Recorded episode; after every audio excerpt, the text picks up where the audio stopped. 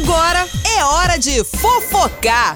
Turma, é o seguinte, hein? Mais uma vitória pra ele, o Gustavo Lima. É, exatamente. Sabe a música bloqueado que ele divulga um telefone e tudo mais? Então, o pessoal tá colocando na justiça, viu? Falando, ó, oh, você tá divulgando meu número de celular na sua música. É, é isso mesmo. É uma ação que foi movida aí por um servidor público, né? Que solicitou uma indenização por uma conta de uma suposta divulgação indevida do seu número de celular na música bloqueado. Você lembra a música lá? 995, né? Enfim essa, tá? No entanto, como a própria assessoria do artista destacou o número mencionado nos autos, é diferente do número descrito na canção, como também não há menção do DDD durante a faixa. É, o Gustavo Lima tá passando cada perrengue com isso aí, né, gente?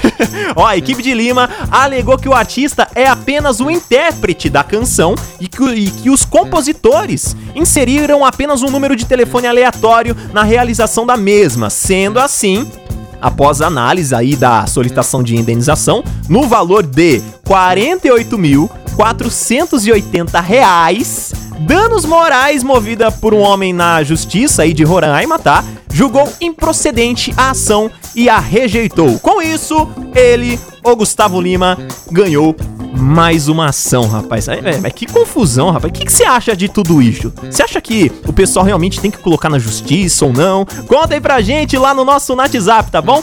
Daqui a pouquinho a gente volta com muito mais fofocar aqui na Nativa. Fofocar! Nativa.